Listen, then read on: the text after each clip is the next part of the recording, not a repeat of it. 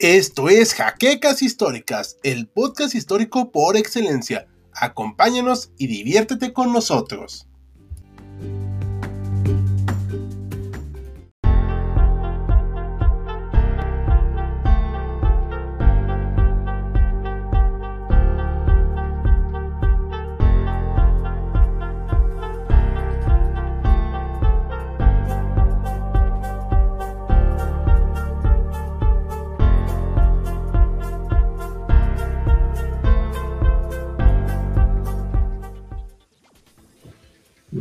Buenas noches a toda la audiencia de HS Historia Contemporánea. ¿Qué creen? Que ahora sí regresamos para la segunda parte del iceberg de la Primera Guerra Mundial.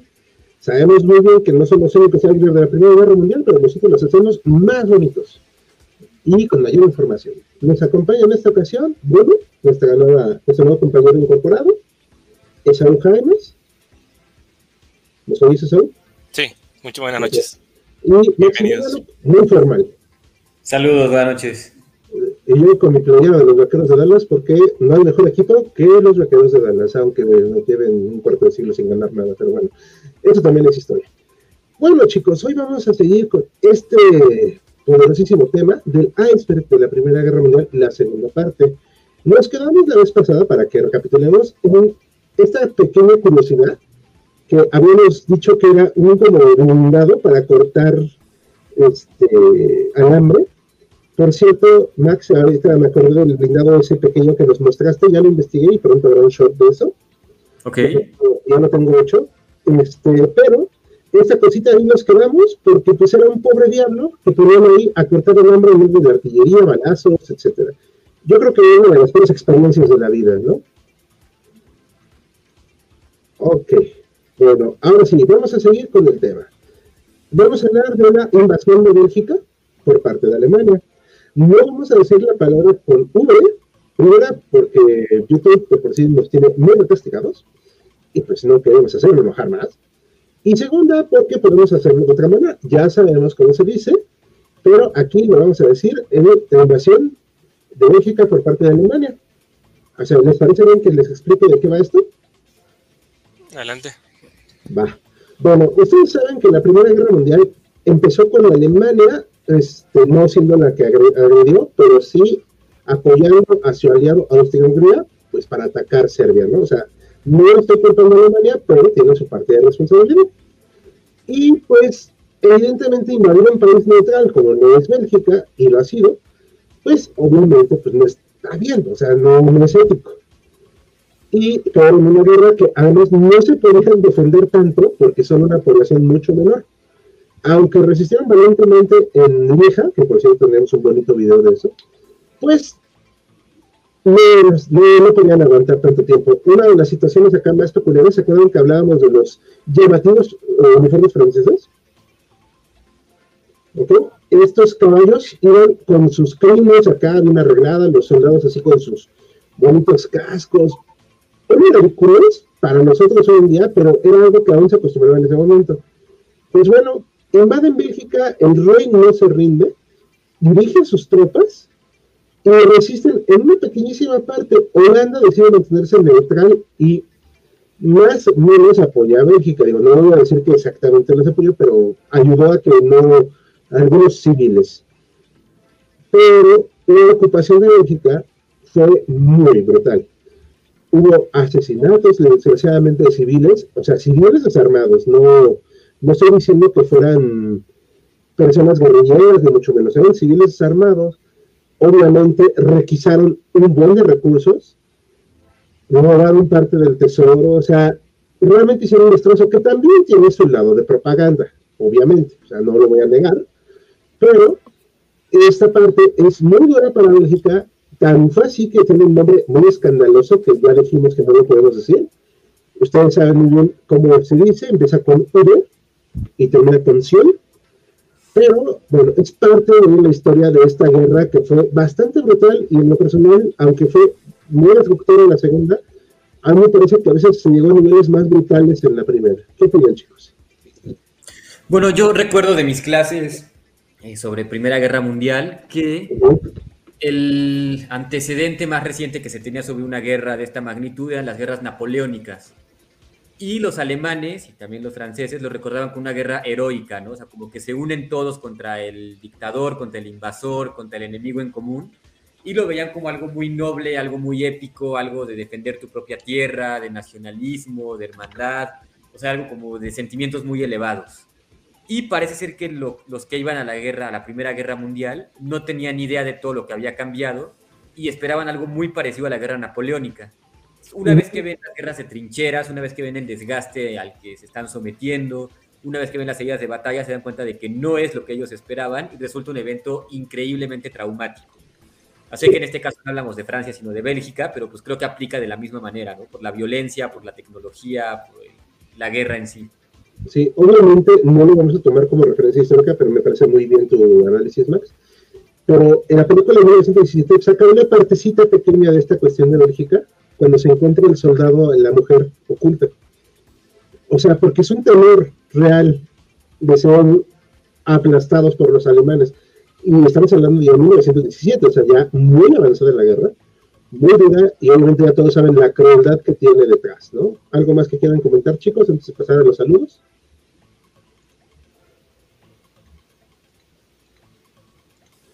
Hola, hola. Estás, este... hablando, pero tu micrófono. Está hablando uno, pero estás este, muteado. Ah. Ah, a ver, ¿se escucha mejor? Ah.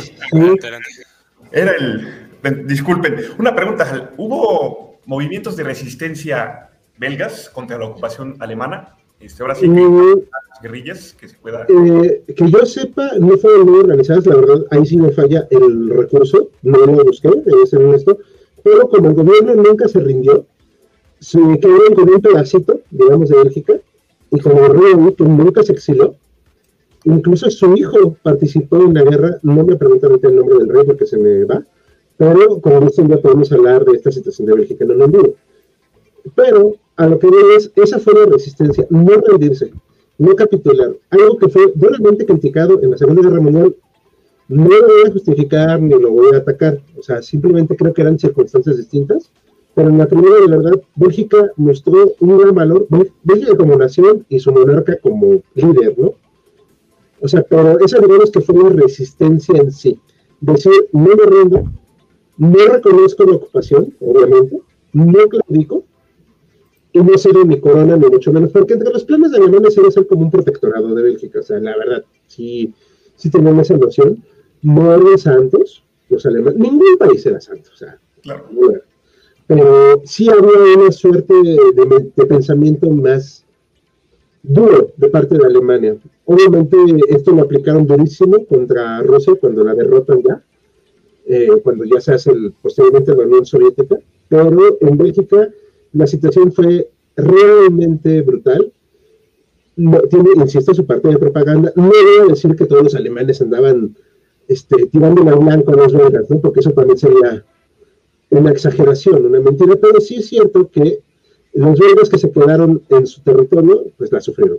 La sufrieron. Sí, porque sabía eh, de algunos testimonios de alemanes que se enteraban de las noticias de los periódicos que decían, es que dicen que nos comemos vivos a los niños en Bélgica y se irritaban. Digo, obviamente, como has dicho, no vamos a negar para nada los crímenes que en toda guerra de ocupación surgen. Entonces, pero sí, ahí está el asunto de la propaganda, ¿no? Que siempre está presente en todas las guerras. Sí. Exacto. ¿Algo más que quieran comentar, chicos, antes de hacer los saludillos? Adelante, si quieres, podemos pasar con los saludos. saludos a un Clipper, al general Phil Marshall Monty, llegamos, muchos saludos, y temprano para directo, muchas gracias. Hola, Jal, a Maximiliano Absurdo, Saúl Marino y alguno con su sexy voz, dice Amadeus. Bienvenido, Amadeus. Trae una imagen de Kirk Douglas en una película de Stanley Kubrick, si mal no recuerdo. Yo soy muy cinéfilo, entonces una disculpa. Está muy interesante este tema, muchas gracias. Buenas, buenas historias de la cero. Sergio buenas noches. Perro Fino, buenas. Una caja de con ruedas en la de muchos soldados. La verdad es que no la salvó.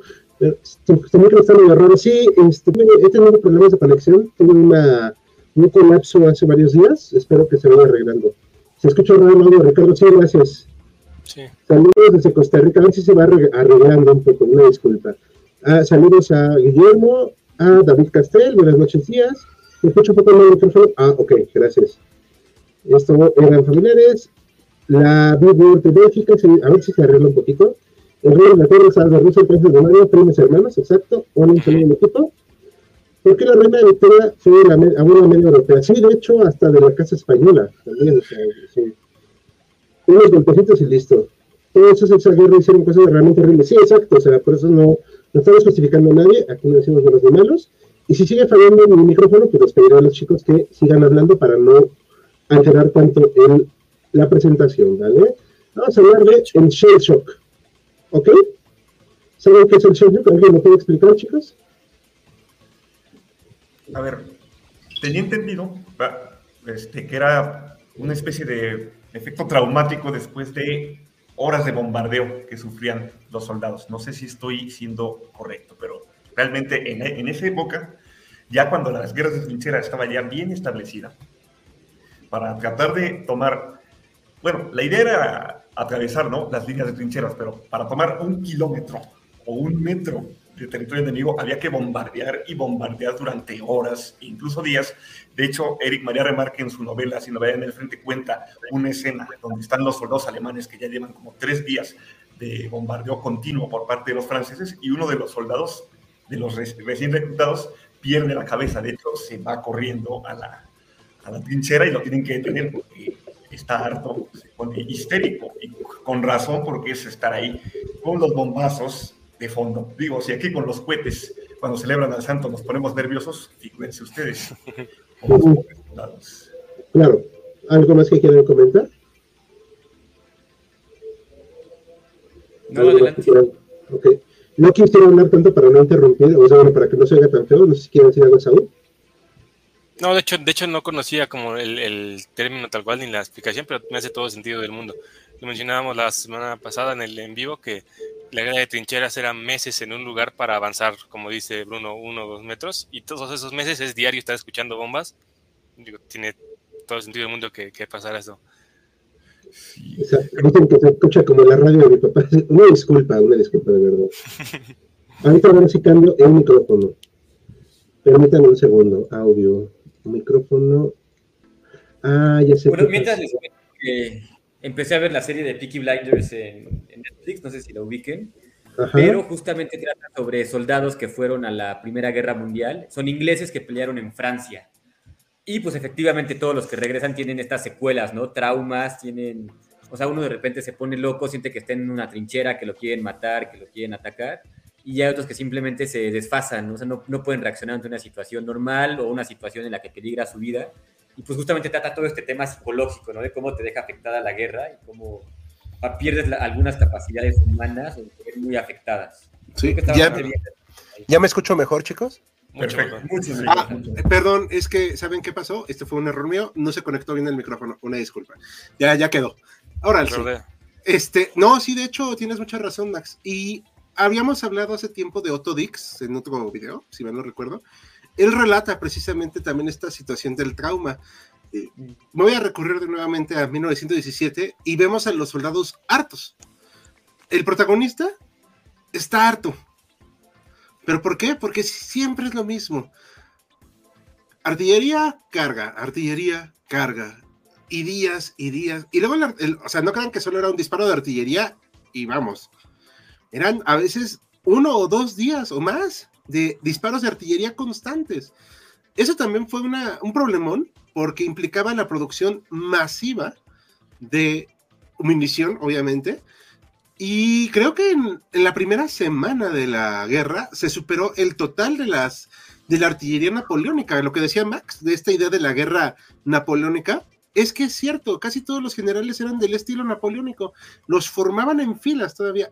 Ahora imagínense un soldado meses semanas en la trinchera, luego, oye, trinchera y trinchera se colapsaban. Este es un caso perfecto del shell shock. Está con la mirada perdida, con una sonrisa no natural, evidentemente no está sonriendo, está en pánico. Y pues, esto no se tomó muy en serio. Eso también fue un problemón, porque los médicos decían que era cobardía. Mm y se tuvo que hacer todo un análisis psicológico y profundamente científico para entender qué estaba pasando. Es más, digo, no lo podemos poner aquí porque pues no tenemos la capacidad de poner video sobre el video, pero los soldados perdían hasta el control de sus movimientos extremidades, de lo afectados que quedaban. ¿Sí? Eso es algo muy traumático. Un día podemos hacer un video bastante largo de Shell Shock, pero obviamente requiere una investigación un poquito profunda y no decir alguna tontería, ¿no? Por respeto a la gente. creo que va de la mano con lo que mencionas ahorita, Hal. Sí. Tiene un nombre, no es muy científico que digamos, es más bien poético, pero se le llama la mirada de las 100 yardas o 1000 yardas, muchas yardas. Perdida. Y el punto es que existen varias fotografías de soldados antes de ir a la guerra y después de ir a la guerra justamente coinciden en esta mirada como perdida, como vacía, o sea, como que está bien un evento muy, pero muy lejano, aunque realmente no está ahí. Y pues justamente el resultado de, este, de esta ruptura psicológica, ¿no? Que experimentan los soldados cuando están tantos días en la trinchera, tantos días con el peligro, sí. Se te apagó un poquito el micrófono, Max. Se fue un poquito el audio. Ahí, ahí, ahí. Sí, exacto, la mirada perdida. Un dato curioso que no es de la Primera, sino de la Segunda Guerra Mundial, ¿Todos ubican al general Patton? Sí. sí. ¿Tú, Max? ¿Sí? Sí. Ok, el señor Patton era un general muy bueno, no lo niego. No voy a hablar de su calidad humana, eso a mí no me interesa ahorita. Pero, lamentablemente tuvo muchos eh, exabruptos, porque era una persona muy dura. Y cuando vio a los soldados en precisamente Shell Shock, los abofeteó. Es más, amenazó con dispararle a uno. Y eso no está bien. O sea, incluso le costó su puesto un tiempo, porque ni siquiera Dwight Eisenhower, una disculpa, lo pudo rescatar bien. O sea, él solo pudo evitar que lo corrieran de todo, porque agarró al soldado y lo bofeteó de todo, y ya todos conocían que existía esta cosa llamada shell shock. O sea, ya era algo médicamente aceptado. Y Dwight Eisenhower, que sí reconozco que no era un militar de grandes bríos, pero era un tipo organizador y no podía permitir esas cosas. Y pues esto nos va a llevar luego a los motines de Francia, que ahorita vamos a hablar de ellos. ¿Quieren comentar algo más? Sí, creo que esa foto, ahí me corregirás, Hal, creo que es del SOM, ¿no? De, un, de la batalla del SOM. Sí. Creo que se, ahí aventaron como cuatro días de bombardeo los británicos, ¿no? sí. Ininterrumpido, ¿verdad? Sí. Sí, o sea, era una brutalidad. O sea, de hecho, yo tuve un curso de Primera Guerra Mundial, nada más presumiéndoles y nos presumía la doctora, que era francesa, que el terreno quedó tan desigual por las, batallas que pues nomás se veían así zanjas enormes, ¿no? O sea, no era algo natural. Pero pues ya no pudieron corregir el terreno otra vez porque pues implicaba un gasto muy brutal. Sí.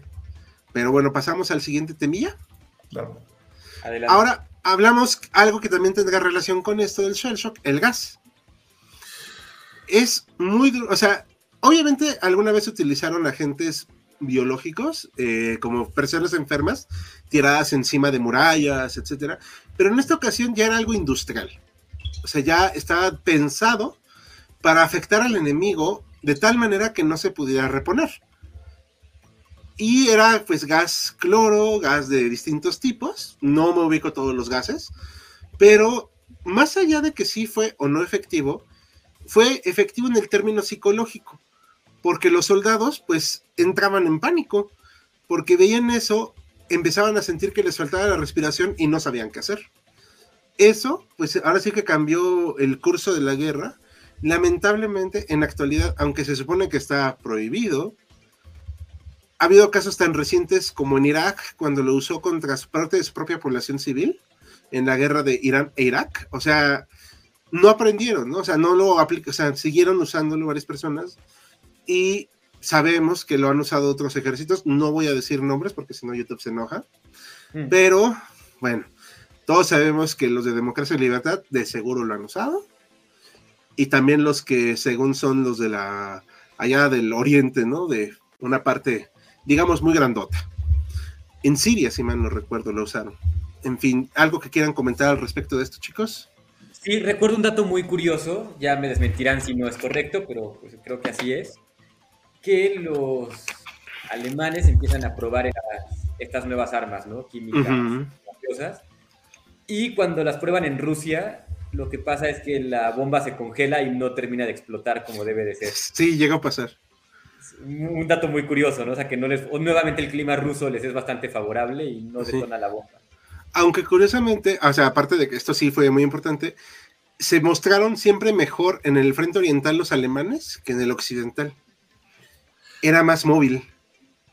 Claro. Y ah, por eso ah, dejaron de usar también un poco los gases, porque pues no, los usaron más en el frente occidental, si mal no recuerdo, aunque también lo usaron para allá en que hablamos de los muertos vivientes, Sí. que es un tanto mito, un tanto verdad, habría que ver qué tan cierto es, pero la verdad es que fue preferentemente usado en el occidental, o sea, mm, y también había un, pre- un gravísimo problema, o sea, obviamente no había la tecnología hoy en día de atacar así con misiles autodirigidos ni nada, tenían que abrir así los gases y que el aire lo llevara al enemigo, ¿no?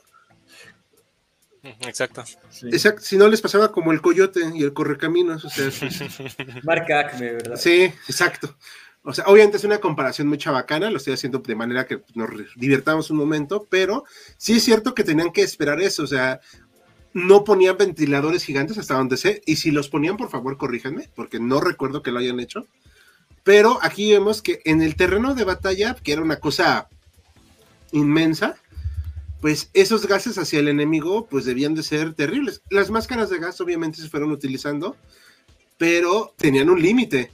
O sea, no, no eran eternas, ¿no? O sea, no, no eran como de Batman, así de que, ay, no le pasa nada, ¿no? O sea, se sofocaban, no veían bien, el carbono se desgastaba, y si tenía una pequeña abertura en la máscara, estaban condenados. O sea, Sí. Claro. Sí, este dato curioso, eh, este H.G. Wells predijo indirectamente el uso de los gases, no sé si recuerdan esta escena de la novela La Guerra de los Mundos, donde los trípodes lanzan con unos trabucos unos proyectiles contra la artillería Sí, de hecho. británica, y dice el protagonista, no entiendo por qué no están respondiendo, pues claro, pues están usando gas venenoso. Y retomando lo que dijo Max y Hal, eh, justamente fueron los alemanes, ¿no? Los que sembraron, los que empezaron con el mal ejemplo, entre comillas, de usar el gas en una medida desesperada para abrirse paso entre las trincheras. Creo que los franceses fueron la primera víctima. ujú. Los efectos con el gas cloro que, como describimos la semana pasada, eran terribles, que escupías pedazos de pulmones calcinados, una agonía espantosa. Y como bien ha dicho Hal, tenía un efecto también psicológico tremendo. En la batalla de Caporetto, donde el Ah. frente italiano eh, se desbordó en el 17, este, los austrohúngaros con los alemanes. Ahí Ujú. Rommel, por cierto, hizo su debut, uno de sus Sí. debuts. El gas fungió como un elemento muy importante para sembrar el pánico y además causar un montón de bajas entre las pobres tropas italianas que además no estaban bien equipadas para defenderse. Sí, no, de hecho tenemos un bonito video al respecto de la batalla de Caporeto, está muy padre. Este, estoy haciendo los comerciales, obviamente, pero sí, efectivamente explicamos que fue un desastre la, la cuestión de Caporeto. Casi no mencionamos la cuestión de los gases porque pues luego YouTube ya saben, ¿no? Pero sí es cierto, o sea, pero saben sobre todo ahí qué pasó en Caporeto y eso requiere de veras hablar de Italia en las guerras porque no tenían un buen mando, no tenían, no es que fueran cobardes, es que en los mandos eran crueles. Esa es la palabra, incluso para la época, ¿no? O sea, y curiosamente, uno de los mandos más efectivos de la guerra fue en Italia, bueno, del lado del frente italiano, austrohúngaro, un eslovaco austrohúngaro. Eh, ahorita no recuerdo el nombre, pero fue el primer mariscal de campo de origen eslovaco en este en el ejército austrohúngaro. Un día vamos a hablar de él. sea, requiere, es un, es un tipo muy interesante. Pero sí, o sea, la verdad es que sí era una cosa brutal. Italia, obviamente, se espantó, Rusia también. Y alguien que de verdad siempre la pasó mal en la guerra mundial fue Francia, o sea, entre sus mandos incompetentes, mala moral, malas provisiones, y de verdad que, o sea, hay que ser muy honestos, se llevaron la peor parte de la Primera Guerra Mundial. O sea, la verdad es que era una cosa increíble. Por eso explica mucho su papel en la segunda. Pero bueno, esa es otra historia. ¿va? Echamos unos, unos saluditos. Adelante. Adelante. Ahora sí se escucha mejor, Hal. Muchas gracias. Los hombres ya no vuelven a ser iguales en su patria. Exacto, eran miles. De Sergio Lugo, la guerra de trincheras fue más cruel forma de mantener una posición, lodo, animales nocivos, enfermedades, al propio rol de la guerra. Sí, exacto. O sea, es que aparte estaba húmedo, había piojos, podían perder extremidades por la humedad.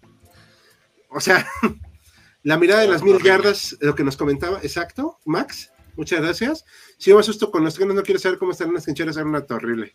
Uy, la cachetada de patón le costó muchísimo. Sí, era una cosa. De veras que, por suerte, no se fue. Me recordó a Sin Novedad en el Frente. Exacto, es una muy bonita novela. No bonita en el sentido de que tenga un final feliz, sino que literaria, o sea, es muy interesante. Hablamos de la calidad general, no de la persona. Sí, exacto, o sea, es a lo que me refiero. O sea, no voy a hablar de su persona, pero sí cometió errores como general. Investigando en esto, fueron bombardeados con 1.6 millones de proyectiles a lo largo de una semana. O sea, Wow. imagínense el trauma, ¿no? Hay armas que están prohibidas, pero algunos países las tienen más prohibidas que otros. Sí, exacto. Ah, aquí, Sergio Lugo, le agradecemos su aporte de 50 Gracias, gracias. pesos. Ahí va mi Gracias. anímense a cooperar, chavos. Muchas gracias. Y pronto Muchísimas gracias, Sergio. Sergio, muchas gracias. Y pr- pronto tendremos emojis y, e insignias, así que no se los pierdan. Pero los biplanos no podrían lanzar gas. Era complicado, porque como iban contra el viento, eso era, le complicaba el asunto. Gracias, Olimpo. Es correcto, las barras y las estrellas utilizaron incluso minas antipersonal con agentes químicos. Sí, exacto. O sea, aquí no se defiende a nadie, muchachos. ¿Cómo se llama el libro del que habla Bruno? Eh, ¿Cuál hablaste, Bruno? ¿El de Sin. Novedad en el Frente? Mencioné Sin Novedad en el Frente y también mencioné La Guerra de los Mundos. Ah, de H.G. Wells, ok. Ok, eh, Vladimir, hay un. Este, aquí en Vladimir no podemos mostrarlo porque ahorita no es un tema adecuado. Hay armas que están prohibidas, pero algunas pues, sí, exacto. Francia estaba en la tercera o cuarta república, en la tercera. La cuarta es después de la segunda guerra y la quinta después de, bueno, con la crisis de Argelia. Ujú. Lo que dijo Romen, ¿no? Cuando dijo caballeros han luchado como leones y los han dirigido como mulas, exacto. Nunca mejor dicho. Es bastante más efectiva la participación de Francia en la Primera Guerra que en la Segunda, sí, pero a un costo muy duro. O sea, no es broma. O sea, no, no se lo merecían. Foch fue muy buen general hasta donde yo sé, sí. Pero Petain fue mejor. Alejandro Cortés, muchas gracias. Ok, chicos, vamos a seguir. Nuestro tepita está muy interesante esto. Y aquí hablamos de los caras rotas y también de los traumas que esto los debo explicar Esaú, si mal no recuerdo. Es correcto. A ver, platícanos, ¿qué trata esto? Pues va hilado con lo que hemos estado hablando, que lo- las atrocidades y las consecuencias de la guerra, ya no en términos como en resumen de la guerra total, sino particularmente en las personas. Eh, digo, toda guerra tiene eh, impactos como eh, eh, lastimosos en, en- en el físico de las personas, pero la Primera Guerra Mundial tiene en particular de lo que se utilizaba en la Primera Guerra Mundial, que eran las, las metrallas, tenían la particularidad de que al estallar no solamente te hacían el daño al estallar, sino que despe- eh, despegaban muchas partes, muchos pedazos, y esos pedazos se incrustaban en todas partes del cuerpo, pero sobre todo por la altura en la, en la cara, en los rostros. Entonces va a ocurrir mucho en la Primera Guerra Mundial, que muchos, después de que termina o de que se retiran del frente muchos soldados, terminan con los rostros completamente destrozados y empieza a surgir una preocupación, eh, sobre todo hacia cuando debe terminar la Primera Guerra Mundial, sobre para ellos cómo van a tener una, eh, una vida buena después de la Primera Guerra Mundial con el rostro así, pensando en las consecuencias no solo estéticas, sino en términos de salud para estas personas. Eh, y yo tengo, o les investigué el- dos casos particulares de cómo afrontó, afrontaron los aliados, porque es de un lado de Inglaterra y otro de Francia, este problema. Eh, el primero es, es un pionero en, en términos de lo que después sería la cirugía plástica. La cirugía plástica que hoy tiene como el objeto de re- reconstruir para mejorar la, la estética de muchas personas, tiene su origen en, en estas personas que no lo hacían tanto por, por gusto, sino por necesidad. Y la cirugía, eh, la cirugía plástica tiene su origen en esta Primera Guerra Mundial. ¿no? El, en, en Inglaterra, que es el primer caso que estamos eh, planteando, es Harold, Harold Gillis. El, eh, él, de hecho, es, bueno, es neozelandés, pero forma parte del ejército británico. Y él, él es médico cirujano y le, le encargan es, eh, hacerse cargo de, lo- de los, de los heridos en, en el frente. Y él es el que se empieza a dar cuenta que una parte de lo que se tiene que atender y que no le está dando importancia al el, el mando es, es el- los heridos que vienen con heridas en la cara que necesitan ser eh, reconstruidos muchas veces incluso en el mismo frente de batalla, o sea, no después de la guerra, sino en el mismo frente de batalla y se tienen que hacer acciones para que la persona no pierda la vida o no pierda alguna parte esencial del, del rostro del- de su cara tal cual. Sí, Y es, y es- perdón, Ah, es comercial. Perdón, perdón. Un comercial. Hicimos un short de esto. Obviamente, Claro. los shorts son de un minuto o menos, ya lo saben. Pero insisto, requiere un tema. Lo que pasa es que es un pequeño reto que nos hacemos, así como para ver si podemos explicar un tema en un minuto, lo cual la verdad es complejo. Es difícil. Pero, está muy, pero está muy bien hecho y sobre todo pues, tiene bastantes eh, imágenes, digo siempre se, con la discreción de vida, pero bastantes imágenes para que se den una idea de cómo funcionaba esto. Sí, una disculpa que voy a mencionar de nuevo a Otodix, Esaú, pero yo soy fan de Otodix. De hecho, aquí tengo una, un portavasos de él. Está, me encanta Otodix, la verdad. Está genial. Y tengo una almohada de sus obras, de hecho. Este, pero bueno, a lo que voy, eh, sí, soy muy fan, perdón.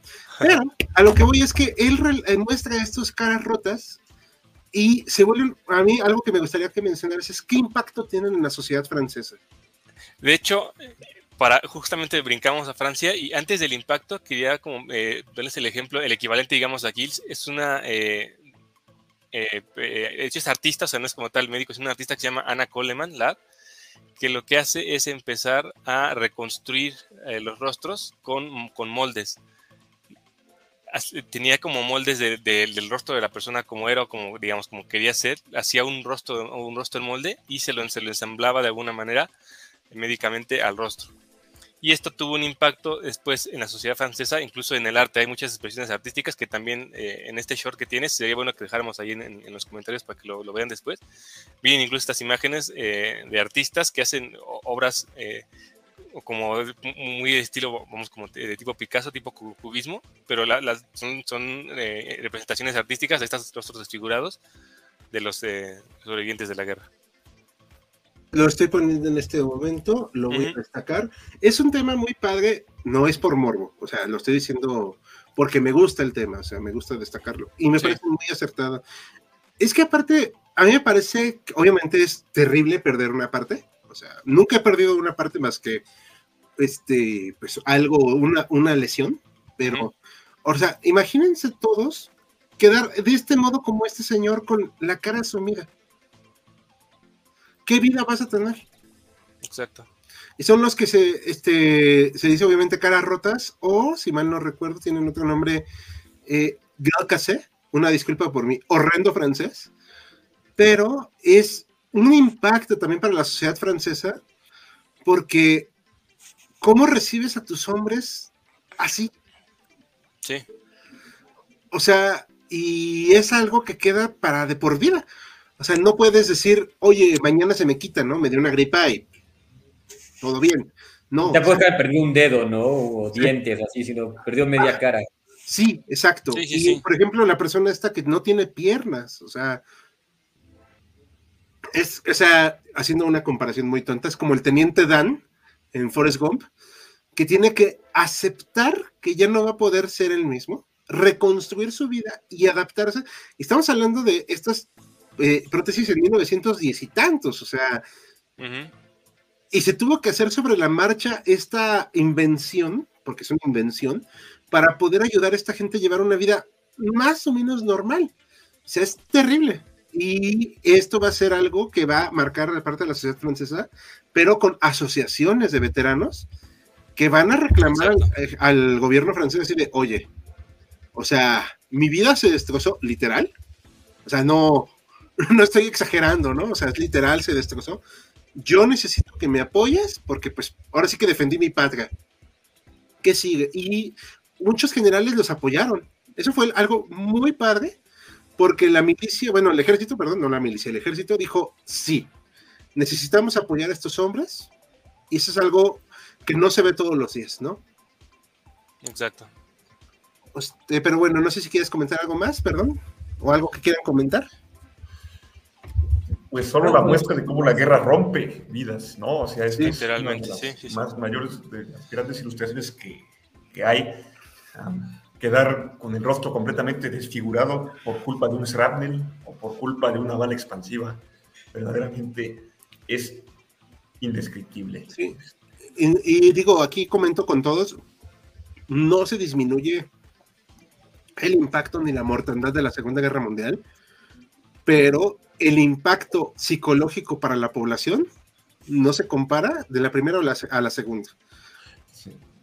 Igual, perdón, Rapidísimo citaría esta obra de Johnny tomó su fusil, no sé si novela y también este, película, de un soldado norteamericano que va a la ah. guerra y que termina literalmente hecho un tamal, o sea, pierde brazos, pierde extremidades, ahí está en el hospital. Está sordo, ciego y mudo. Así es, o sea, verdaderamente roto. Peor aún.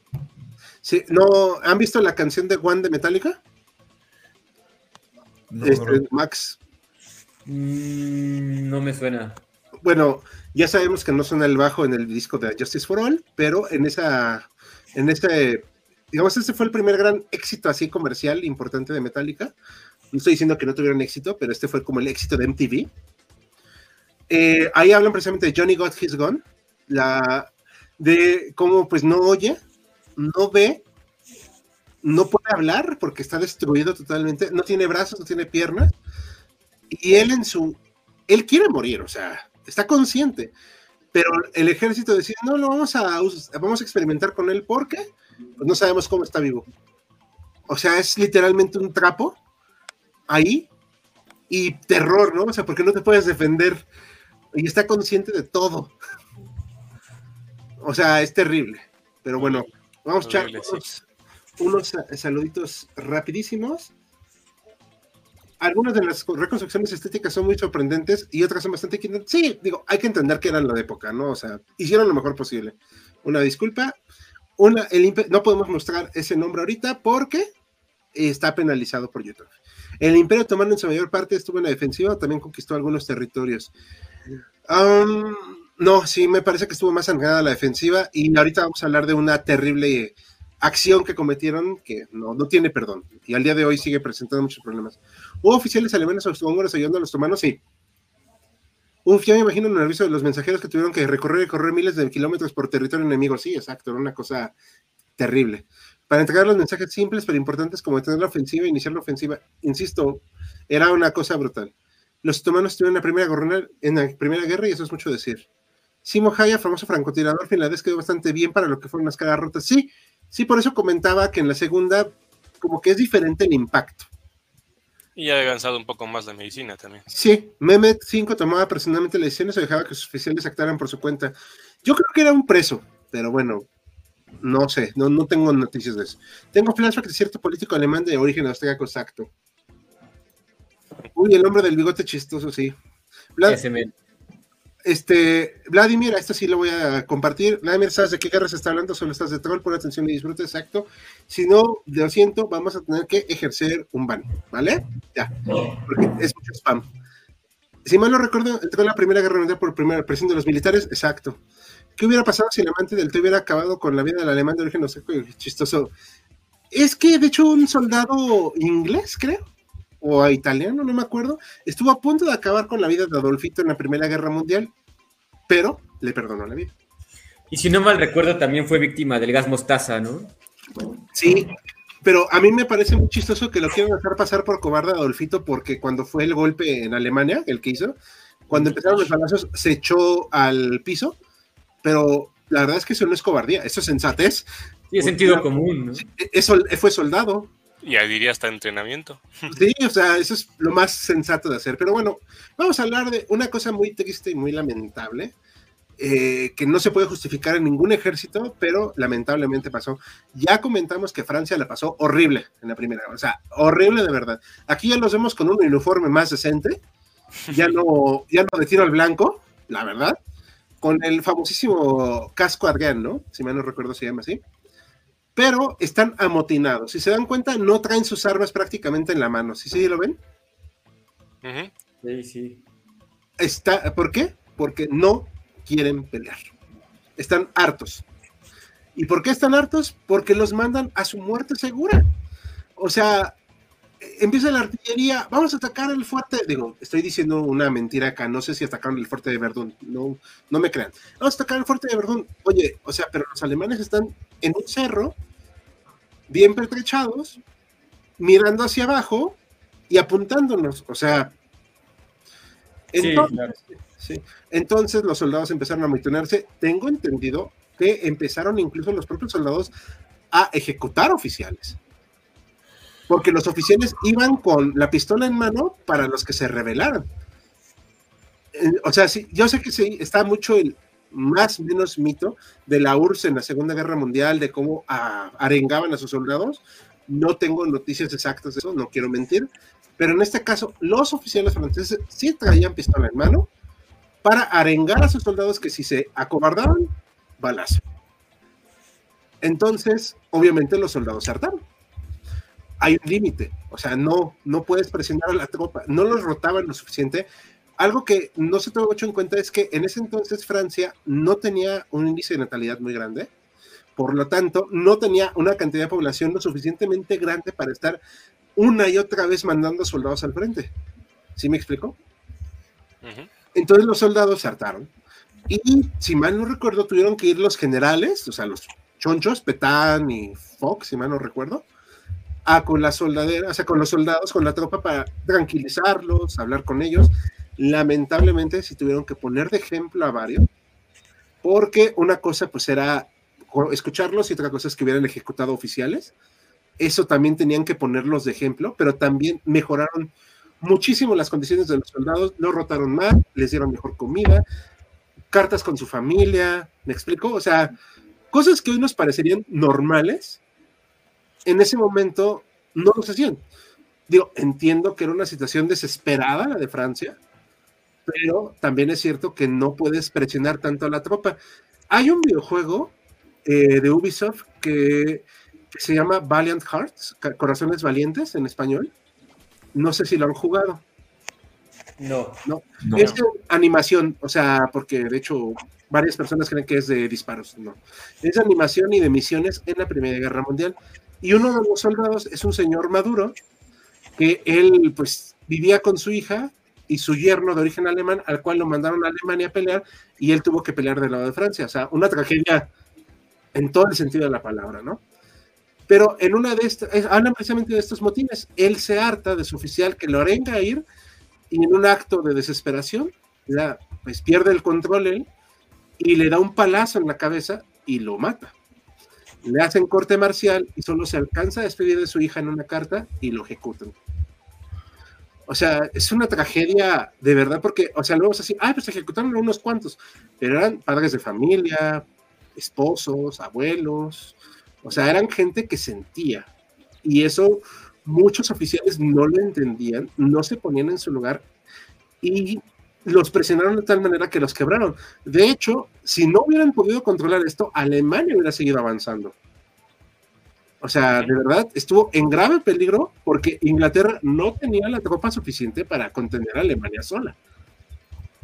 No sé si quieran comentar algo aquí, chicos pues otra vez, ¿no? La incomprensión de los mandos para con sus tropas, ¿no? Otra vez, otro gran ejemplo de, eso.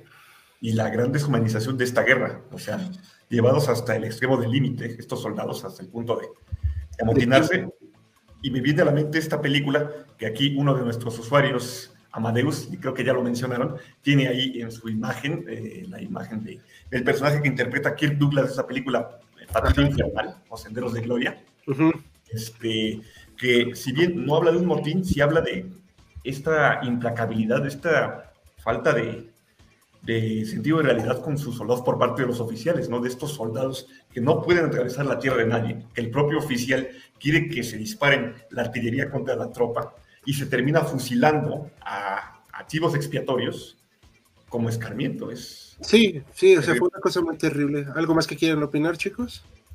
Pues nuevamente el contraste con la guerra napoleónica o un poquito antes de Napoleón, cuando surge esta, esta figura del oficial, ¿no? Del oficial en el ejército, y que se decía que el soldado tiene que tenerle más miedo al oficial que al enemigo. En este caso, por mantener la disciplina, por mantener esta, o sea, este frente de batalla en contra del enemigo. Y creo que aquí pues, se voltea totalmente la figura del, del, oficial, ¿no? Lejos de ser esta guía, este impulso que te va a guiar contra el enemigo, se convierte en el enemigo en sí del, del ejército propio, ¿no? Del nacional. Sí, una cosa muy interesante, de la, un día vamos a hablar de Napoleón en profundidad, me gustaría, eh, es que Napoleón sabía escuchar a la tropa. Y eso lo transmitió a sus oficiales. O sea, por eso literalmente gente murió por su emperador luego, ¿no? O sea, que luego ya fue emperador. O sea, porque él estaba en el frente de batalla, que fue creo yo el último gran estratega, ¿no? Que ya estuvo en el, gran, en el frente de batalla. O sea, no, no vemos, por ejemplo, a este al presidente Charles de Gaulle, ¿no? O sea, como presidente. en una batalla, o no vemos a Winston Churchill como un primer ministro en el frente de batalla. O sea, esto ya es como un punto de quiebre y poco a poco los monarcas, los soberanos se alejan del campo de batalla y delegan. Eso también va a ser una consecuencia después de las guerras napoleónicas. ¿Algo más que quieran comentar, chicos? Nada más. Nada más. A ver, aquí eh, aquí Henry Tandy, que nos comenta, sí, eh, si no hubiera pasado el pacto de ¿cuál era el plan para derrotar al imperio ruso? Ese era el plan, la verdad. Eh, sí, o sea, sí, sí, no, sí, la verdad es que querían eso, o sea, querían destruir a Rusia. Excelente información, me estoy sorprendiendo, muchas gracias, Jacob. Aparte de Jutlandia, otra batalla naval importante, sí, la de las Malvinas que comentamos en el live pasado. La Primera Guerra Mundial fue el lugar de nacimiento de muchas personas de interés que serían importantes para la segunda entrega. Claro. Sí, entre ellos de Go, que por cierto lo apresaron varias veces por alto y no podía escaparse. Excelente, muchas gracias, Michael, muchas gracias por tu apoyo. Creo que perdió una parte chida, pero lo puedes volver a ver, no te preocupes. Acuérdate que al final se repite. Mataban si algún soldado opinaba o decía sobre la revolución de Ferrero, sí, exacto. ¿Los motines militares fueron algo común en el lapso, en el último lapso de la Primera Guerra Mundial? ¿O fue algo más común? Eh, al final se amotinó el ejército alemán. Y el ejército ruso también se amotinó. Por eso se da la revolución. Porque ya estaban hartos los rusos de, la guerra. O sea, su mando era muy incompetente. Y luego al final se desmoronó el ejército austrohúngaro. La verdad es que sí fue una cosa brutal. Tampoco olvidemos la falsificación de edad de jóvenes para participar en la guerra. Sí, exacto. Eh, ¿Es cierto que el cañón Berta estuvo cerca de París? Me parece que sí. Eurobit, ¿en qué momento se decidió incluir a las mujeres en el frente de guerra? Eh, como médicos, realmente, o sea, como parte del equipo médico. Casi de inmediato. O sea, aparte en Francia entraron en pánico porque estaban llegando los alemanes y no querían otra, otro 1870. Entonces con taxis y todo fueron al frente. No es mentira, ¿eh? eso sí fue muy cierto. ¿Es verdad que Churchill peleó en guerras? Sí. Un día hablaremos de él, con mucho gusto. No sé si entre la legislación militar oficialmente existe la ejecución por abandono del puesto. Sí, la deserción existe. En México existe. Así.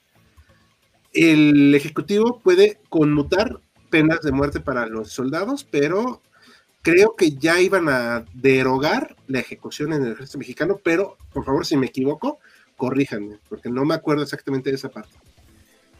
Aquí creo que algo también por lo que fue admirado Rommel es por estar al lado de sus soldados con Napoleón. Sí, exacto, era un hombre muy empático.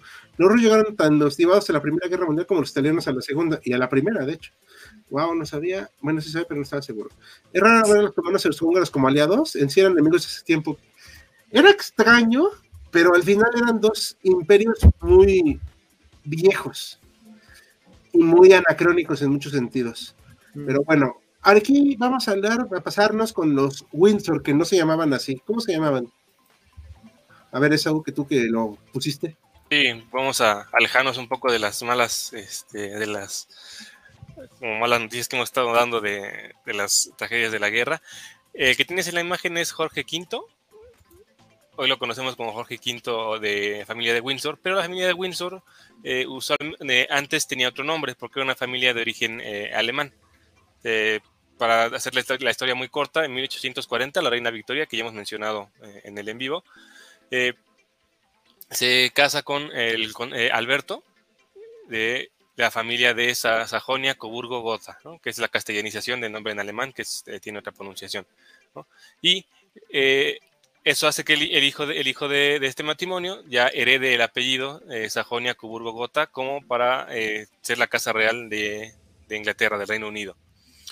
Eso aparentemente no generaba ningún problema hasta que estalla la Primera Guerra Mundial y el enemigo al que se enfrenta el Reino Unido es Alemania poco a poco se empieza a, generar en el, sobre todo en la población, que es la que de alguna manera representa la, eh, el rey, la idea de que tenemos un apellido alemán en, nuestra familia real y nosotros estamos enfrentando a los alemanes, ¿no? Como que no hace mucho sentido eh, internamente. Y tan es así que en junio de 1917 hay un bombardeo eh, en Londres de, unos pocos aviones alemanes que consiguen llegar a Londres, bombardear, hay, hay bastantes heridos, y, algunos muertos en Londres, y eso como que termina de, generar un, descontento de, hacia, hacia Alemania, de parte del Reino Unido hacia Alemania. Y solo un mes después, en julio del 17, Jorge V, que es el que está en la imagen, decide eh, que hay que cambiar el apellido a la, a la corona británica. bueno, lo decide después del bombardeo, lo empiezan a, considerar y solo un mes después deciden cambiar el, nombre. El apellido actual o el apellido que escogen, que es Windsor, de hecho es el nombre de un castillo que está en las afueras de Londres y que era muy simbólico para la, para la realeza británica, ¿no? Era como, muy significaba lo que era ser inglés, era ese castillo. Y lo mantienen hasta el día de hoy, ¿no? Ajá, de hecho, de hecho, hasta el día de hoy. Entonces lo deciden eh, abandonar el, complicado apellido de Sajonia Coburgo-Gotha y lo cambian por el de Windsor, que es el, que mantiene la fecha eh, la reina Isabel, ¿no? Y no solo ese, son varios apellidos, que, o sea, todos los apellidos de realeza que estaban en, en, el Reino Unido y que tenían un origen alemán, los empezaban a cambiar, ¿no? El más famoso después de Windsor tal vez sea el de Mountbatten, que en realidad el apellido era Battenberg, que era de, de Hannover, y después lo cambian por Mountbatten, que es un apellido mucho más inglés, ¿no? Sí, hasta suena más elegante, ¿no? Más elegante. Lo que pasa es que algo que a mucha gente se le olvida y que yo viendo alguna vez en un video y me parece muy acertado, siempre que quedaba un cupo en una corona, en una casa reinante, buscaban a un príncipe alemán que estuviera desocupado. Sí, pasó en todos lados, es correcto. Sí, o sea, y eh, creo que la excepción fue Amadeo de Saboya, en España. Pobre cuate, le fue Creo que sí, porque le dijo, españoles no se pueden gobernar, ¿no? O sea, estoy parafraseándolo, pero, pero sí, o sea, siempre se buscaba un príncipe alemán. La casa belga tiene origen alemán, la casa holandesa tiene origen alemán, obviamente la casa prusiana tiene origen alemán, y pues no podía faltar la casa este, inglesa pues precisamente vinculado con lo que estamos diciendo, la casa, la casa real que gobernó en Grecia era de origen alemán. ¿no? Sí, ah, viene, donde viene el, bueno, ya fallecido esposo de, Isabel. Sí, este, Felipe, ¿no? Felipe Mountbatten era este de origen alemán y fue rey de, bueno, príncipe de Grecia. Sí, y no me acuerdo la casa de Dinamarca cómo se llama, pero... Aunque sí, creo que la casa de Noruega, esa sí es de origen galo por el oficial que les comentaba, que algún día lo vamos a hablar de él. Y la casa de Suecia, no, me, no recuerdo ahorita cuál es su casa reinante, pero pues vamos a, un día podemos hacer un live de las casas reinantes como para... Sí, está muy interesante. Sí, así como para que veamos de qué se trata. Esperen próximas sorpresas ¿eh? en el canal, vamos a, a sorprenderlos para bien y para, pues muy bien. Entonces, vamos a pasar al siguiente término. Ah, este, cada vez que veo a este hombre, a Jorge, veo una cara de regaño. ¿Es el abuelo de Chabela? El abuelo, exactamente. Y ahorita vamos a hablar de la influencia española, que encontré la foto más horrenda que pude. Una disculpa. Buen esfuerzo. Sí, hombre, la verdad es que no me había dado cuenta hasta que descargué el archivo. Esto es, a ver, ya sabemos, o sea, esto que sí quiero decir para que no se, no se enoje nadie de origen español, ya sabemos que no es, se originó en España, la influencia española, la gripe española, pero es el nombre común que lo conoce todo el mundo. Entonces, para no confundir a nadie, le vamos a seguir diciendo así, ¿ok? Pero ya sabemos que no es así. Vale, ahora sí, Esaú, platícanos de esta cosa. Sí, em, empezar con eso, eh, y ahorita explicamos por qué se le queda el nombre, también para hacerle justicia a, quienes siguen considerando que está mal, que, está mal que, lo, llamemos así, para explicar por qué. Pero quisiera empezar como para darle para que ustedes entiendan la relevancia de la gripe española. Eh, sea, se, se, calcula alrededor que la Primera Guerra Mundial, o sea, la parte bélica de la Primera Guerra Mundial tuvo alrededor de 17, 18 millones de muertos, ¿no? Como alrededor de 10 millones eh, en la parte militar y 6, 7 millones en la parte civil. La gripe española, la estimación que, que, que, se tiene de las estadísticas, tuvo una, una cifra de muertos que eh, superaba o estaba en alrededor de los 20 millones de muertos.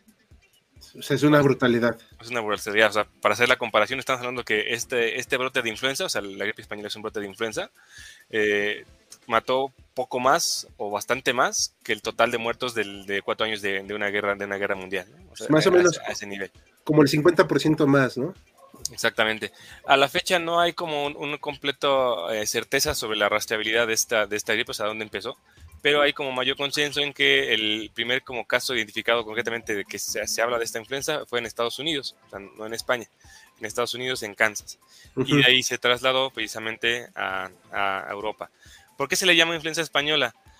Eh, España en la Primera Guerra Mundial no participa en la Primera Guerra Mundial. Es de los pocos países de Europa que no participa, pero para nada en la Primera Guerra Mundial. O sea, la Guerra Mundial pasa de noche para, para España. es que tenían muchos problemas. Tenían suficientes problemas internos como para preocuparse por los otros de afuera.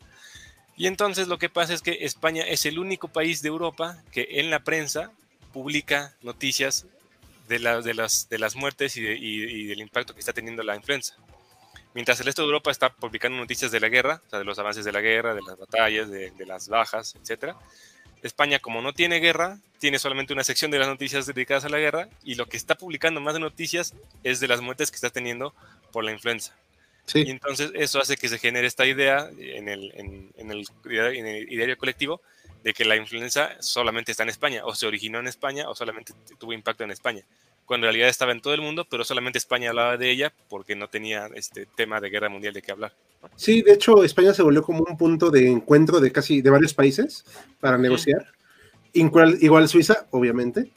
Pero eh, sí, lamentablemente quedó ese estigma hacia España, no lo aplaudimos. Y de hecho, hubo hace poco un usuario que estaba muy enojado. Le dijimos, yo sí le dije, oye, o sea, sé que no es así, pero es el nombre común, o sea, Exactamente. no pasa nada. O sea, todos sabemos que no, pero tranquilo. Sí, Pero bueno, ya y- saben.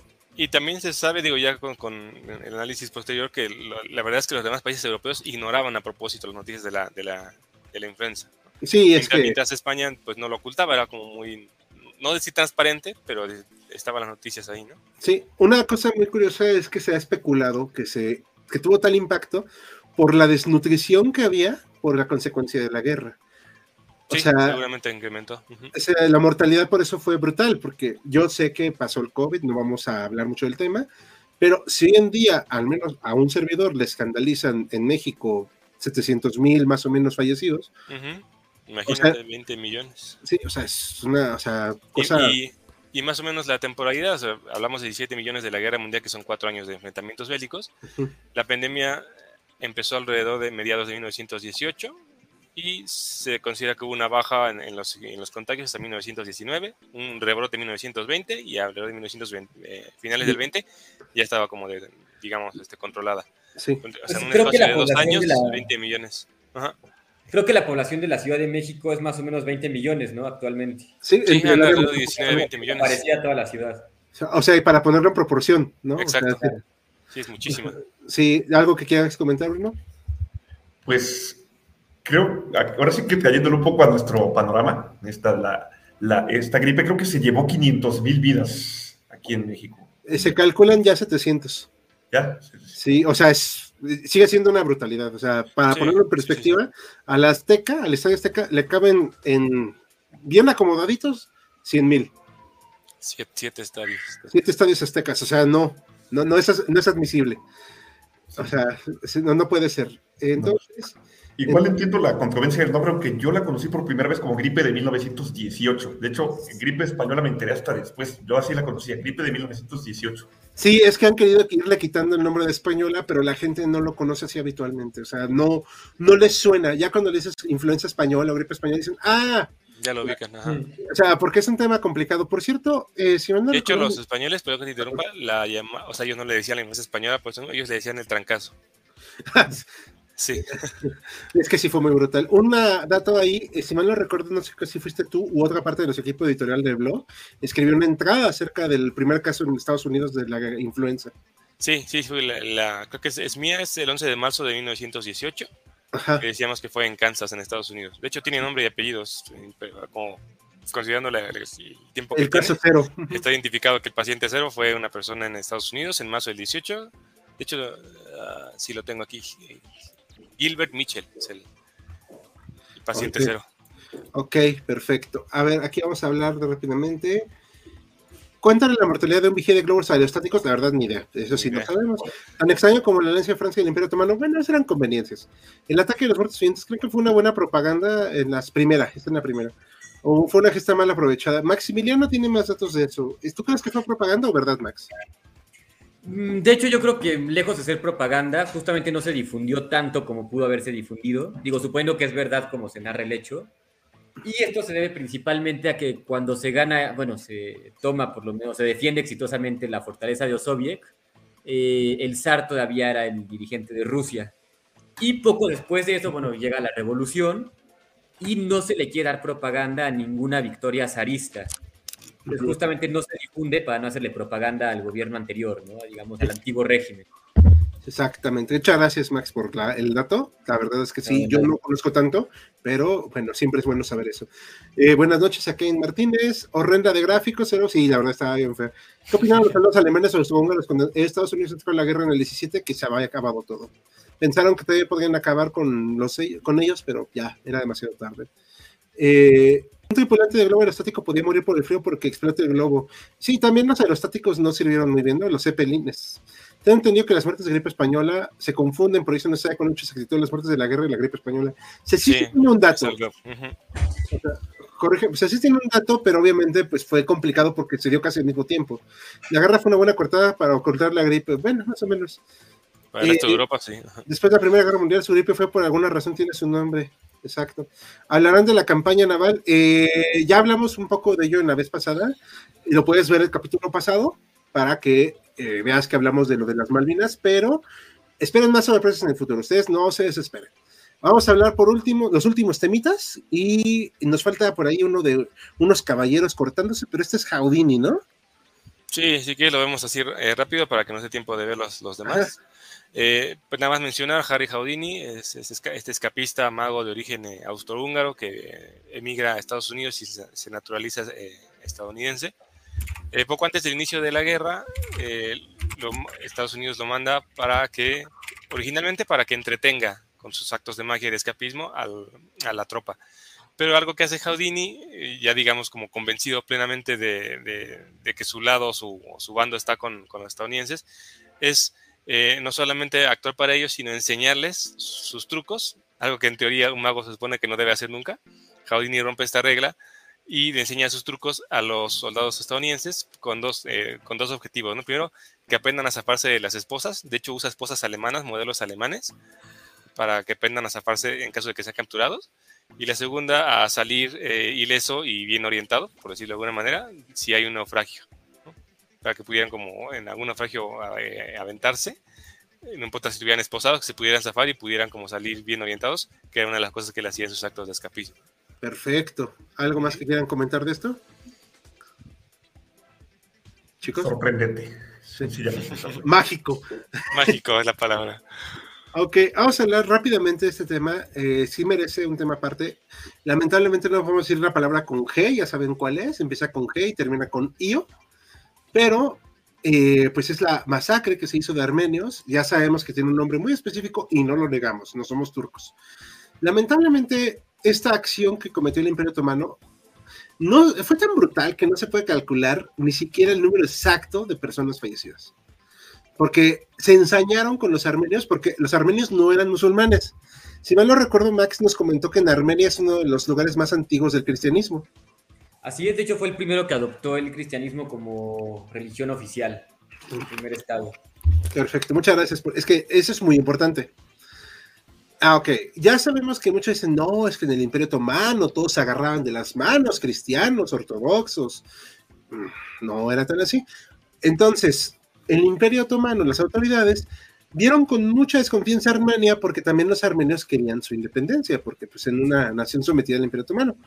Entonces, a toda la intelectualidad, a toda la élite armenia, pues prácticamente todos los agarraron y los transportaron de manera brutal, dando vueltas a veces en los desiertos, sin provisiones, calores brutales, aventándolos en zanjas, sin darles agua, haciendo atrocidades con los infantes, con las mujeres, obviamente, con los hombres.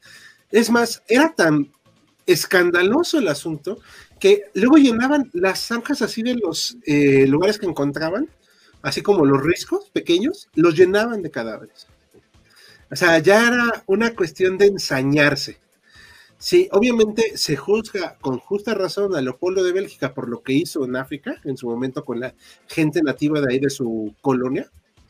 Acá no podemos dejarla atrás, no porque sea una nación, digamos, de origen musulmán, es excusable, o sea, es, fue una brutalidad. Hasta el día de hoy, el Imperio Otomano rechaza haber, digo, perdón, Turquía, disculpen, Turquía rechaza haber, esto, haber hecho esto. Eh, Mustafa Kemal Atatürk en su momento también lo rechazó. Yo sé que es el héroe de Turquía, no me estoy metiendo con él como el estadista turco, pero como militar tiene su grado de culpa y tiene su grado de responsabilidad al negar esto. Y al día de hoy no lo va a reconocer Turquía. Es más, yo me enteré hace poco en lo que estaba investigando de esto, que Turquía tiene un museo y un instituto para negar esta acción. Wow. O sea, así como existen los negacionistas del holocausto, Sí, sí. existe esta institución académica, así, que niega la cuestión armenia. Y obviamente los armenios están muy enojados, no se llevan bien con Turquía, eh, traen broncas también con esas Azerbaiyán, ¿no? Porque son también de origen turco, si mal no recuerdo. Y pues es una cuestión que prácticamente ha sido pues la razón por la cual tiene tantos problemas Turquía en el aspecto internacional. Porque si bien es un aliado muy necesario para varios países por su posición geográfica, hay cuestiones como esta que les impiden, digamos, integrarse como era la idea de Mustafa Kemal al occidente, ¿no?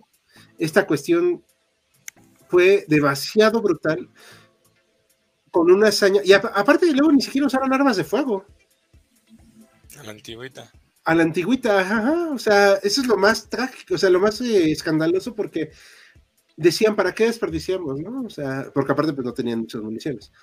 O sea, se dice que son más o menos dos millones los fallecidos o asesinados, como quieran decirle, o sea, no se niega el hecho, pero lo que sí se niega es la posición de Turquía de que está bien lo que hace, o sea, no, no puede ser posible que al día de hoy, porque están todas las evidencias del mundo y ellos siguen en esta postura de no, no pasó. ¿Y por qué no pasó? Porque no. Y si pasó, se lo merecen. Así, así están en esa posición los turcos, o sea, la verdad sí es así de, ok. Entonces, es complicado, ¿no? Pero bueno, algo que quieran comentar del tema antes de pasar al penúltimo.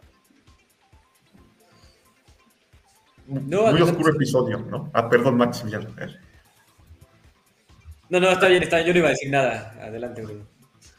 Pues sí, un oscuro episodio y creo que escuché por ahí, este, algunos historiadores, historiadores barajaban que fue un desquite de Turquía con los armenios. De- Sí. El Imperio Otomano que no le estaba yendo nada bien en la guerra contra los rusos y acusaban a los armenios de fungir como una quinta columna. Entonces, Sí, que es que sí estaban luchando los armenios ¿eh? para independizarse, pero no era necesario esto. O sea, era una cosa brutal. No, no tenía razón. Para complementar nada más, digo, ya mencionaste la, la- la- esta horrible postura de, actual del, del gobierno turco.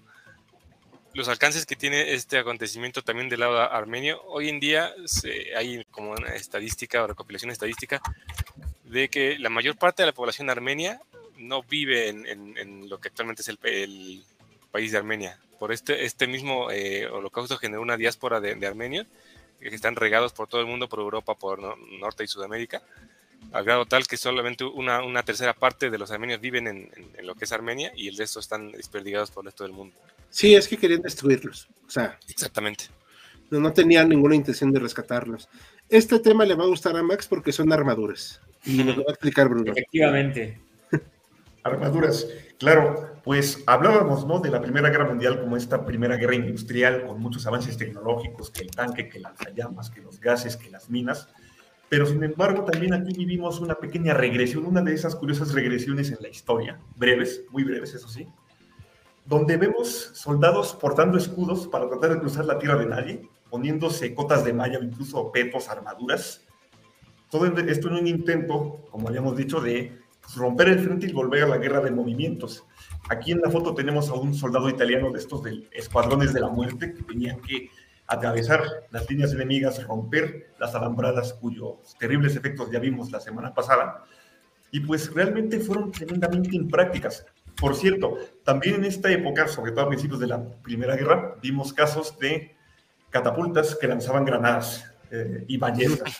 Muy interesante. Hay fotos, sobre todo los franceses recurrieron a, a estas estrategias. Y tenemos cascos con celada. Los propios norteamericanos también jugaron con, con todo esto en un intento de, pues, esquivar las balas. Y como he dicho, eran tremendamente imprácticos. Ernst Junger, en su libro Tempestades de Acero, cuenta cómo una vez los alemanes asaltaron una trinchera británica y un británico le salió al encuentro con uno de estos petos que eran con placas y le tiran con un fusil. Eh, la bala no lo hiere directamente, pero sí hace que una de las placas de, de la armadura, pues lo hiera y lo deje, le deje ahí una herida en el abdomen. Es decir, no servían, desgraciadamente, pues no servían, ya era una época donde las balas pues se impusieron. Sí, de hecho, si mal no recuerdan, el videojuego de Battlefield 1, así, el de la Primera Guerra Mundial, eh, en una de las campañas, eres unos italianos con armaduras y metralletas, ¿no? Y así de, ok, o sea, yo ahí me enteré de eso, ¿eh? O sea, la verdad es que sí lo admito, que no, no lo sabía, pero sí me sacó de onda porque dije, ¿en qué guerra estamos? O sea, ¿En qué año estamos? sí, sí porque... es muy curioso, porque una de las razones por las que se dejan de usar las armaduras, que sí se usaban en combate hasta el siglo XV, XVI, justamente es la creación de, la, de, las armas de fuego, ¿no? Que ya no te protegen contra ellas y resultan imprácticas para un combate, ¿no? Sobre todo a gran escala. Entonces, es muy curioso que pues, no hayan tomado en cuenta este detalle y hayan vuelto a usarlas para la Primera Guerra Mundial. Sí. Y fue muy a la desesperada, ¿no? Este, y realmente, pues sí pesaban. Para empezar, era muy caro producirlas, de tal punto que solamente unos cuantos escuadrones o grupos las usaban, los ametralladores o estos este, escuadrones de la muerte, por ejemplo. Así. Y además daban mucho calor. Por eso se. Pésima idea. Aquí lo dice Olimpo, creo que uno hay una ballesta lanzagranadas, exacto. Exacto. ¿Y los cerditos eran armaduras? Creo, creo que sí. Me parece que sí al principio. Las farinas, como les dicen. Sí. Tanto el casco congelada como la armadura. Qué bien, no lo ver todo, ver todo, lo voy a guardar y mañana porque debe estar muy bueno. Sí, la verdad es que estuvo muy bueno, eh, ego aparte. Sí, estuvo bastante interesante. Eh, qué brutalidad, sí, exacto. De hecho, este, ya vamos a hablar del último, que es un tema muy caballeresco. Eso me recuerda a los soldados soviéticos, que si no me equivoco fueron los soldados de choque. Sí, eh, tenían esta onda de de lanzar así a todos, ¿no? Pero bueno, lamentablemente o afortunadamente cambió el estilo de guerra. Aquí voy a alejar tantito la pantalla, una disculpa. Ahora sí, se ve bien. A ver, platícanos, Max, porque tú propusiste este último tema bonus. Ahora sí, a ver, ¿qué onda con estos señores? Porque no entiendo qué tienen que ver aquí. Bueno, primero que nada me gustaría darle créditos al doctor Mariano, que bueno, sé que no nos acompaña, pero él fue quien mencionó esta, esta práctica y bueno, yo retomé esa idea, me pareció muy buena para este, este iceberg. Y la práctica, obviamente de origen germano, recibe el nombre, no hablo alemán, pero me parece que se pronuncia mensur o mensur, no, no estoy seguro. Y bueno, consiste, se parece mucho a un duelo, un duelo eh, con armas blancas, aunque también parece tener pues ciertos rasgos deportivos, sin embargo no es ni un duelo ni un deporte como tal. Resulta que en Alemania a finales del siglo XIX y todavía principios del siglo XX se usaba hacer como estos clubes, como esta, estas sociedades en las que se invitaba a los alumnos de ciertas escuelas a que se inscribieran. Y el punto de esto era que se realizaban combates, combates digamos reales pero muy moderados, se usaba protección en zonas vitales y se evitaba hacer daño severo al contrincante. Sin embargo, el objetivo de esto era justamente hacerse marcas, hacerse cicatrices de, heridas, como podemos ver en la imagen de arriba del lado izquierdo y en la del centro. Se hieren en la cara, ¿no? Aquí debajo de labios, en la mejilla. Y justamente lo que se proponía aquí, o lo que se buscaba era eh, participar, o sea, no acobardarse, no echarse para atrás, sino aceptar el reto y, y, pelear. Aquí no era, por ejemplo, en un duelo, cuando se retaba a alguien era porque había cometido alguna ofensa, alguna falta o te había insultado de alguna manera. Aquí no, de hecho se practicaba entre amigos, entre compañeros, entre gente que tenía cierta confianza o cierta cercanía, y no se buscaba saldar como alguna cuenta o vengarse de alguna ofensa, algún, algún insulto, ni se practicaba por deporte, ¿no? O sea, no se buscaba mejorar en el manejo de las armas blancas, del cuchillo, del espada o de la daga, sino que se buscaba forjar el carácter. O sea, decir, mira, no soy un cobarde, de hecho, está muy bien que me hayan herido porque esto representa que no me eché para atrás, que sí peleé contra el enemigo. O sea, muy de macho alfa, perdón. Exactamente, sí, muy de macho alfa. De hecho, se dice que no hay ganador ni perdedor, ¿no? O sea, no importa si a ti te hirieron o tú heriste al otro, ambos son ganadores porque ninguno se echó para atrás. La, derrota como tal sería acobardarse y decir yo no participo, ¿no? O sea, me dio miedo y ya no quiero participar. Ahí sí eres como... O sea, le sacó. Exactamente. En términos coloquiales. Hay carácter y pues esta como hombría, esta valentía. No importaba si tú herías al otro o te herían a ti, o sea, al revés, ¿no? Es una, una herida que tú luces con honor. Dicen, mira cómo me hirieron porque no me eché para atrás y pues soy un hombre, un, hombre que vale mucho, que tiene mucho valor y por lo tanto puedo salir a pelear. Me parece excelente. Está, está muy interesante. Esto no lo conocía. De hecho, literal, hasta hoy que me lo dijo Max, lo conocía. Y este, esto por lo que veo, se lo siguieron presumiendo hasta la Segunda Guerra Mundial, porque aquí vemos a este personaje de la Segunda Guerra Mundial, digo, todos sabemos que son las S ahí, digo, también no nos vamos a hacer. Pero, o sea, estos son también algunos de la primera, o sea, vienen heridos de la primera. ¿No? Así es. Está muy peculiar este tema, o sea, da, como para un short, luego hacerlo, para comentar qué fue con esto. Este, pero me pareció muy interesante. Vamos a dar los últimos saludos. Scorseni, exacto, digo, ya sabemos quién es, este, pero bueno. Será un duelo a muerte con cuchillos, exacto. Fue un directo muy, muy bueno, jale el humilde. Sí, bueno. No voy a, estar por esa modestia, muchachos. Como un duelo de honor. Exacto. Todavía quedan estos rezagos de caballerismo en la guerra. No voy a hablar ahorita de situaciones. Yo creo que hoy en día ya no existe, pero ya será cuestión de cada quien como lo quiera interpretar. ¿Algo que quieren decir para concluir, muchachos? Sí, pues darle las gracias tanto a ustedes por hacer este iceberg, que me pareció muy interesante como al público por estar con nosotros, por vernos, comentar, preguntar y también sobre todo a los que nos hayan donado algo. Exactamente. Eh, muchas gracias, Sergio Lugo, por su nación. Eh, ¿Algo más, otros chicos? Bruno, Esaú.